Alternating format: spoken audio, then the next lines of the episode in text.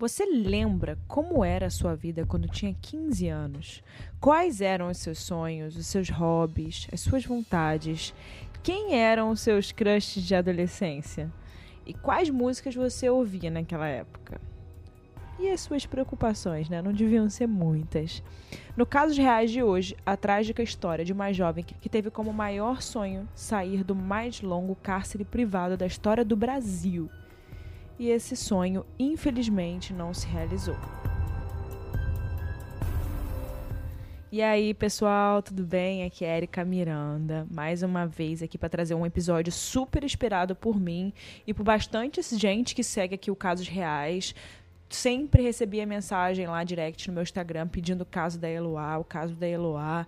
E hoje estou aqui para trazer. Antes de começar o episódio, você já sabe o que você tem que fazer, né? Você tem que se inscrever aqui, ou qualquer lugar que você estiver escutando, você pode dar um follow no, no podcast, tanto no Spotify quanto no Apple Podcasts. Eu acho que no Deezer também.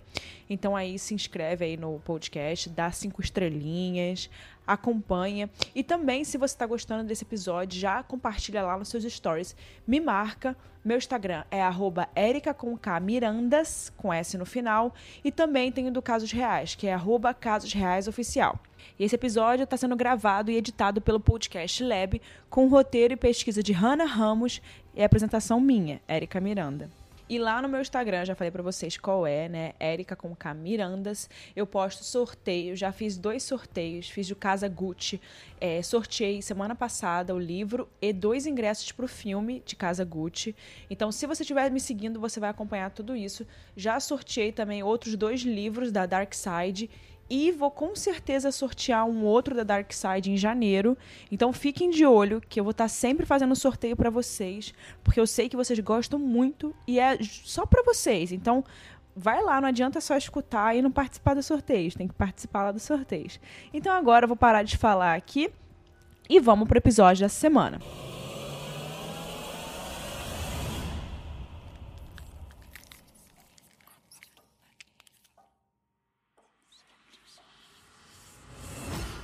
Antes de a gente começar aqui o episódio de hoje, eu resolvi trazer algumas informações para vocês muito importantes para esse caso, para tentar contextualizar com o país, o Brasil e também informações muito interessantes para esse episódio.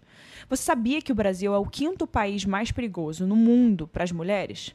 De acordo com as Nações Unidas, dentre os países com maiores índices de feminicídio, ou seja, a morte de mulheres pelo fato de serem mulheres, o nosso país ocupa o quinto lugar, perdendo apenas para El Salvador, Colômbia, Guatemala e Rússia, em número de casos de assassinatos de mulheres. Agora, acredite se quiser, mas até mais ou menos a metade do século XX, aqui no Brasil, era muito comum presenciar situações onde os maridos assassinavam suas mulheres e recebiam penas super pequenas. Eles alegavam a defesa da honra ou alguma motivação por amor ou forte paixão, entre aspas, como era usado naquela época, o que é completamente inaceitável nos dias de hoje.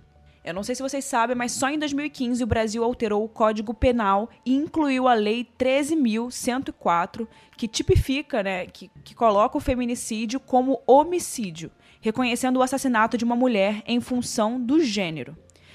E na época que aconteceu o caso de hoje, o caso da Eloá, em 2008, nem se sonhava em falar disso. Então, vocês terem uma noção, não faz tanto tempo o caso da Eloá, mas já mudou muito a situação né, da mulher no Brasil.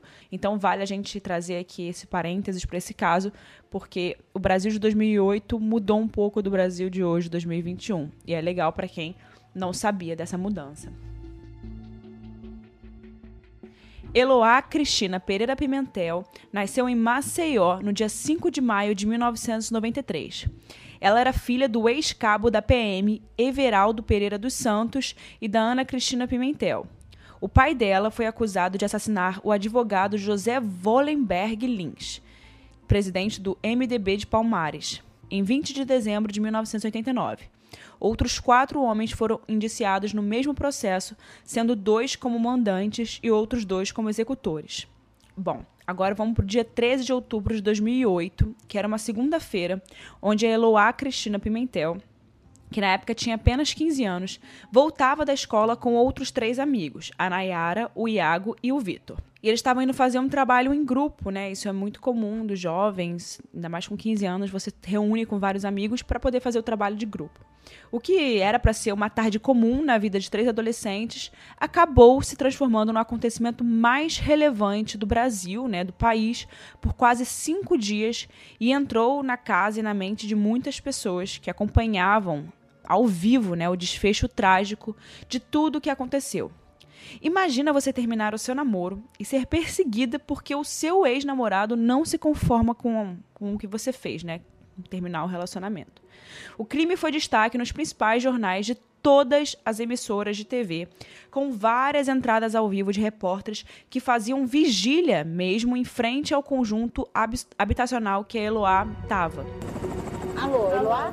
Oi. Eu Oi. queria que você mandasse uma nova mensagem para os seus pais, até para a mãe e para as irmãs do tá. Lindenberg também, tá que estão sofrendo bem. muito. Tá tudo bem, tudo que eu peço é para os policiais ter tranquilidade ele está cheio de bala, então qualquer, qualquer decisão precipitada vai me prejudicar. Esse pesadelo já dura o quê? 18 horas? Já dura 55 horas. Quatro dias de sequestro. Exclusivo. Nós estamos ao vivo. Está em nome da sua família, porque sua mãe está desesperada, quer saber se está tudo bem, é só isso. Exclusivo. Não tem esse direito. O jovem tem 22 anos. É uma entrevista reveladora. Mas você vai descer e a gente vai deixar isso aqui claro para o Brasil inteiro. Doa quem doer. E a qualquer momento. Nos próximos minutos. A mãe está na expectativa de que ele saia. O Brasil inteiro está rezando por vocês dois. O brasileiro não tirou os olhos da televisão na expectativa para o desfecho do caso. Lindenberg, se você estiver assistindo a gente, por favor. trata agora do assunto que comoveu o país esta semana: o sequestro de duas jovens pelo ex-namorado de uma delas, em Santo André. Foram muitos flashes ao vivo, entrevistas, negociações entre a polícia e o assassino, mas nada disso surtiu em alguma coisa, né? O sequestro em si começou na tarde do dia 13 de outubro, mas somente naquela noite a polícia foi noticiada sobre o crime. No dia seguinte, o Grupamento de Ações Táticas Especiais da Polícia Militar de São Paulo já negociava há horas com Lindenberg e os adolescentes que estavam lá com ele, mantidos há quase 18 horas como reféns. Finalmente, os amigos de Eloá foram libertados, mas ela e a Nayara, que era outra menina que também estava, que era uma amiga dela, ficaram presas lá com Lindenberg.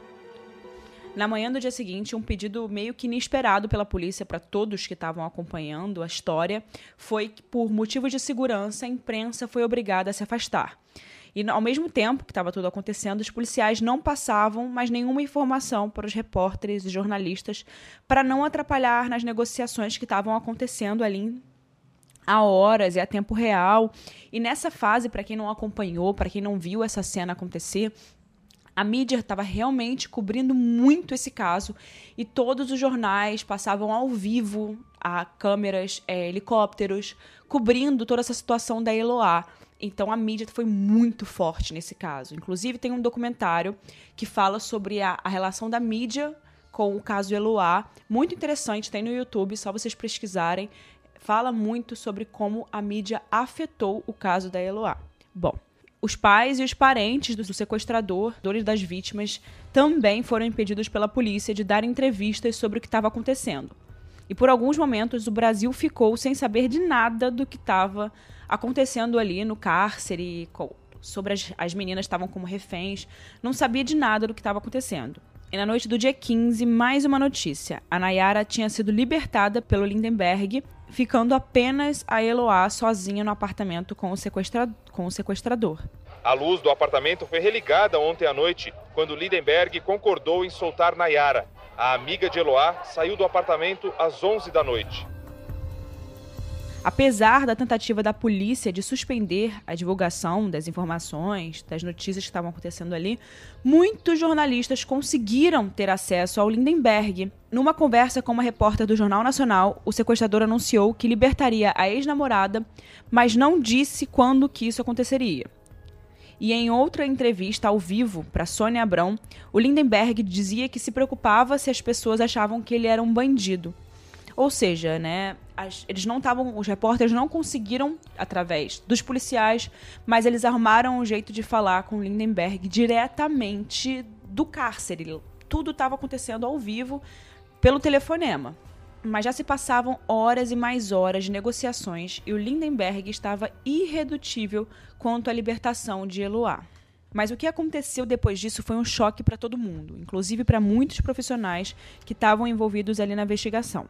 Sem sombra de dúvidas, um dos momentos mais criticados de toda essa operação aconteceu na manhã do dia 16 de outubro. A pedido de Lindenberg, a Nayara, que era amiga que tinha sido libertada da Eloá, voltou ao local do crime para ajudar nas negociações e acabou se tornando refém mais uma vez. O pesadelo que a Nayara viveu voltou a ser realidade. E nesse momento, inclusive, passou tudo ao vivo na televisão. As imagens no início fizeram os jornalistas acharem que era alguém da polícia que estava entrando. Mas depois né, eles conseguiram ver que era a Nayara que estava entrando de novo naquele apartamento. Nayara, a garota que foi mantida refém no apartamento e havia sido libertada na noite de terça-feira, voltou ao prédio. A Nayara, eu não participei desse momento. Eu não vou fazer um juízo de. Mas mostra o nível de confiança que o Lindenberg cativou dos policiais. Passaram-se mais horas de negociações e tentativas de conversas, quando no final da tarde de sexta-feira foi anunciado que a polícia explodiu a porta do apartamento após ter ouvido um disparo. Uma primeira explosão. Logo em seguida, o sequestrador aparece preso. Entre o explosivo ser detonado e o sequestrador surgir preso, passaram-se pouco mais de três minutos. Depois de explodir a porta, os policiais ainda levam 15 segundos para conseguir, de fato, entrar no apartamento. 40 segundos depois da explosão, ferida com um tiro no rosto, sai a primeira refém. Nayara e um policial caminham agachados, temendo uma troca de tiros. sequestrador Lindenberg Fernandes vai sair do apartamento, dominado por um policial. Ele parece resistir. São necessários mais dois homens para imobilizá-lo. Eloá e Nayara foram encontradas baleadas e é claro, né, que a polícia, a equipe da polícia fez a transferência das duas no mesmo momento para o hospital. Uma das repórteres que estava no hospital informou que a Nayara foi atingida no rosto e não corria risco de morte. Mas Eloá, atingida no rosto e na virilha, estava em uma situação muito grave, um estado de saúde muito grave. A adolescente sofreu uma parada cardíaca, mas conseguiu ser reanimada e entrou em um coma induzido. O desfecho dessa história, que por si só já é muito trágico, né, ficou ainda pior depois de algumas análises de som e de imagem que foram concedidas à polícia. O repórter da Globo, Alan Severino, conversou com especialistas e eles estavam apontando algumas falhas muito graves na execução da operação. A maior delas dizia não haver nenhum barulho de disparo, o que transformaria a invasão da polícia em vão e provavelmente tinha ocasionado o disparo do, Linde, do Lindenberg nas meninas. Ou seja, estavam começando a questionar se realmente teve um disparo antes da polícia né, explodir a porta do apartamento. Se a polícia talvez não fez isso propositalmente para conseguir entrar, e isso acabou gerando todo o problema do, das meninas, das meninas terem sido baleadas. Bom, saber se tinha ou não um tiro antes da invasão da polícia era parte crucial para seguir com essa investigação e tentar né, saber o que aconteceu ali na hora. O que ficou esclarecido pela parte de alguns especialistas foi que, ao invadirem um apartamento, o rapaz teve tempo de atirar em Eloá e Nayara e ainda de atirar contra os policiais. Mas, infelizmente, né, toda essa parte da investigação não conseguiria mais trazer a Eloá né, em vida, já que ela já tinha sido confirmada, a morte dela já tinha sido confirmada.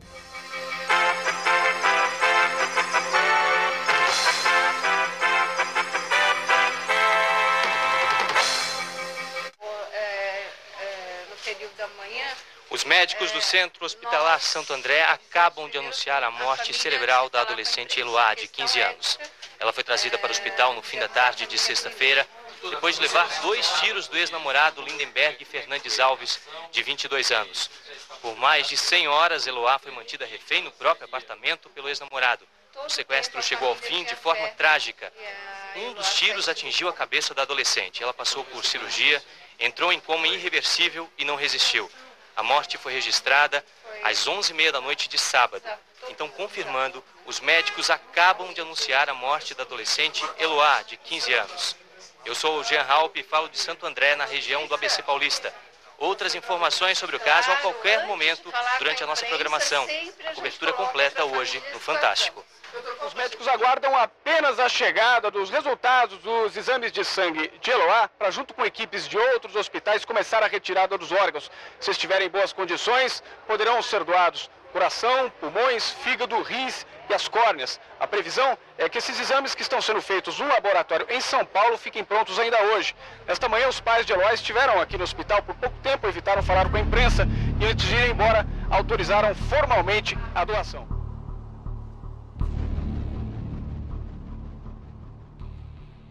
E algum tempo depois, em uma entrevista concedida à imprensa, a Nayara deu um depoimento dizendo que foi pressionada pela polícia para voltar ao apartamento e que não havia recebido nenhuma orientação de como ela deveria agir lá dentro. Me acordaram na quinta-feira. Quem? Minha avó me acordou, falando que tinha um policial lá para me buscar, queria que eu fosse lá ajudar na negociação. Aí eu falei, tudo bem, eu vou.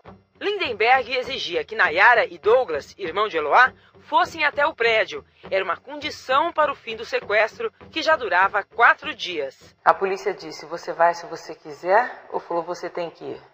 Você tem que ir. Você queria ir naquele momento?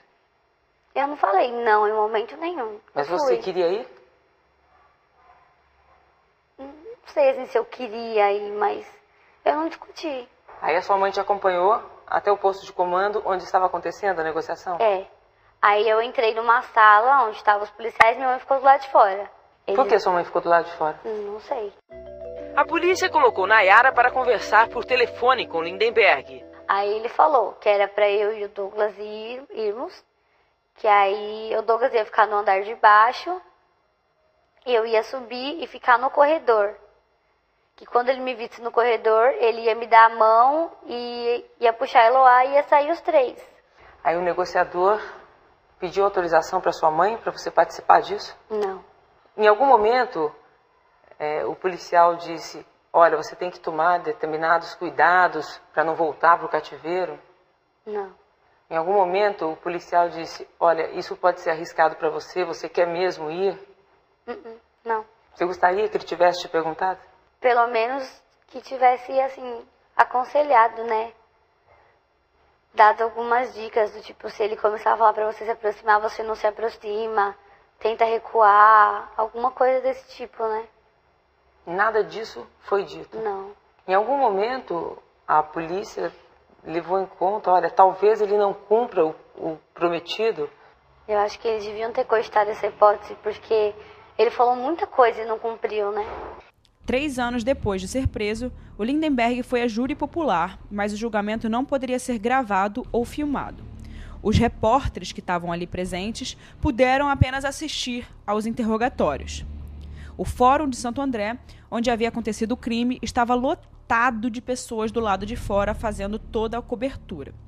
A expectativa da defesa era alegar que o Lindenberg era réu primário isso quer dizer né, que ele não tinha nenhum histórico de agressão, além de ser um cara trabalhador, que agiu por pura paixão e na raiva, simplesmente. Ou seja, foi aquela passional, né, um crime passional.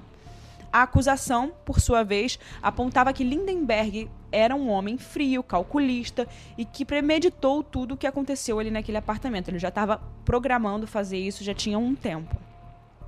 No julgamento, a Nayara disse que antes do término com Eloá, o Lindenberg e ela tinham uma relação muito boa e que tudo mudou depois do fim do relacionamento. Eram muitas idas e vindas de Eloá e Lindenberg, mas quando tudo acabou de verdade, ele mudou completamente, ele era outra pessoa. Ele acreditava que a culpa era de Nayara, que influenciou a Eloá em terminar, né, para terminar o relacionamento com ele. Bom, no fim das contas, a juíza Emiliana Dias, que foi responsável pelo caso, anunciou que Lindenberg havia, ser, havia sido condenado a 98 anos e 10 meses de prisão pelos 12 crimes que ele tinha cometido. Em 2013, tempos depois do julgamento, né, alguns anos depois, o Lindenberg conseguiu reduzir sua pena para 39 anos e 3 meses. Dez anos se passaram, era 2018, e a justiça condenou o estado de São Paulo a indenizar Nayara em 150 mil reais. E já a família de Eloá não conseguiu uma indenização pela morte da adolescente. Em 2016, o Tribunal de Justiça de São Paulo negou a indenização no valor de 800 mil que os parentes de Eloá cobravam do Estado, porque eles diziam que eles não eram responsáveis pela morte da Eloá. No início desse ano, a Justiça concedeu o regime semiaberto a Lindenberg Alves. O relatório de avaliação psicológica considerou que o Lindenberg tinha agressividade e impulsividade dentro dos padrões normais e que, abre aspas, arrepende-se profundamente, lamentando a perda irreversível à família da vítima. Fecha aspas. Quatro meses depois, essa decisão foi contestada através de um recurso enviado ao Ministério Público. E a Justiça acabou voltando atrás, tirando o benefício que ele tinha ganhado. O documento apresentado dizia que um teste de personalidade conseguiu mostrar que o Lindenberg tem traços narcísicos e antissociais além de contar com impulsividade elevada e pouca capacidade de afeto. Outra informação que tinha nesse documento é que Lindenberg apresenta personalidade agressiva e com bastante alternâncias de comportamento, além de fantasias imaturas, traços egocêntricos e necessidade de controle sobre o ambiente. Bom, agora chegou naquela parte, né, que eu dou minha opinião. Eu não sei o que vocês acham, mas para mim essa história me dá uma angústia bizarra. Eu lembro que quando eu tinha 15 anos, né, de tudo que eu sonhava, tudo que eu passava na minha cabeça como uma adolescente, e que a gente não tem, não tem muitas preocupações para lidar, nunca passa por situações tão é, violentas assim, né, a maioria de nós. Mas essa situação que a, a Eloá viveu com 15 anos é uma situação muito triste, principalmente que levou ao fim da vida dela e com certeza prejudicou muito a família dela. E tudo isso por conta do fim de um relacionamento, né? Quantas mulheres precisam morrer para que outras, para que outras pessoas entendam que nós não somos propriedade de homem, né? E quantas mulheres precisam morrer para tantas pessoas acreditarem na importância de se falar contra a violência contra a mulher, né? E sobre o feminicídio. Bom, eu acho que esse é o principal caso assim mais, mais famoso do Brasil sobre feminicídio. E eu acho que ele, apesar do desfecho ter sido trágico para todo mundo, ele levanta uma questão muito importante e fez com que hoje fosse possível que o feminicídio esteja num caminho bem diferente do que era em 2008. Bom, agora eu quero saber o que, que vocês acham sobre esse caso. Eu vou deixar aqui no final do episódio, sempre tem no Spotify um lugarzinho que você consegue dar a sua opinião. E eu quero muito, eu consigo botar os comentários que eu mais gostei, então todo mundo consegue ver. E eu sempre fico de olho na opinião de vocês. Eu vou deixar ali o box de perguntas aqui embaixo. Enfim, eu também tenho que falar aqui sobre a mídia. Eu acho que a mídia também influenciou muito no desfecho desse caso.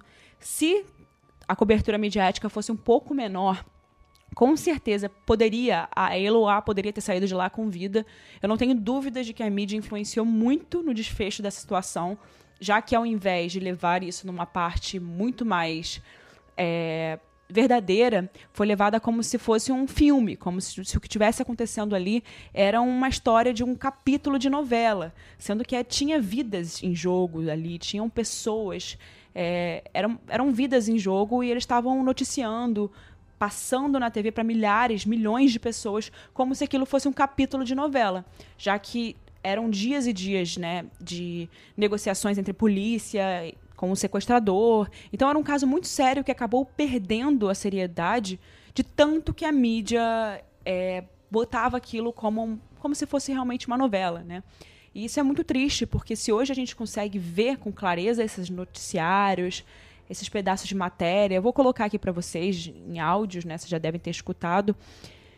Mas é muito triste ver o como realmente foi levado como se não houvessem vidas envolvidas, como se se realmente não tivesse uma, uma negociação com um sequestrador e com duas jovens ali. Então, realmente hoje eu acho, eu espero que se o caso acontecesse hoje, se levaria mais a sério, não tanto quanto um espetáculo, né? Fizeram um espetáculo ali e, e deu muita visibilidade para todos os jornais, porque todo mundo estava realmente assistindo. Então, os jornais daquela época, os veículos de comunicação, eles devem ter ganhado muita, né, ibope, muita visualização em cima da morte dessa da Eloá, do cárcere dela, do Lindenberg e toda essa história.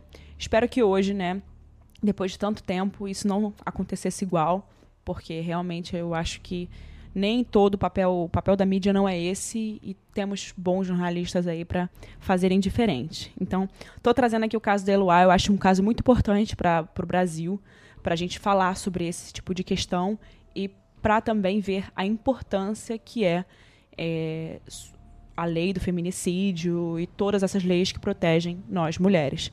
Então é esse o caso de hoje. Espero que vocês tenham gostado. Eu quero que vocês compartilhem aí o podcast Casos Reais. Vou tentar trazer dois episódios por semana. Vai ser difícil, mas vou tentar trazer. Então não deixem de compartilhar aí. E até o próximo episódio. Vejo vocês no próximo caso.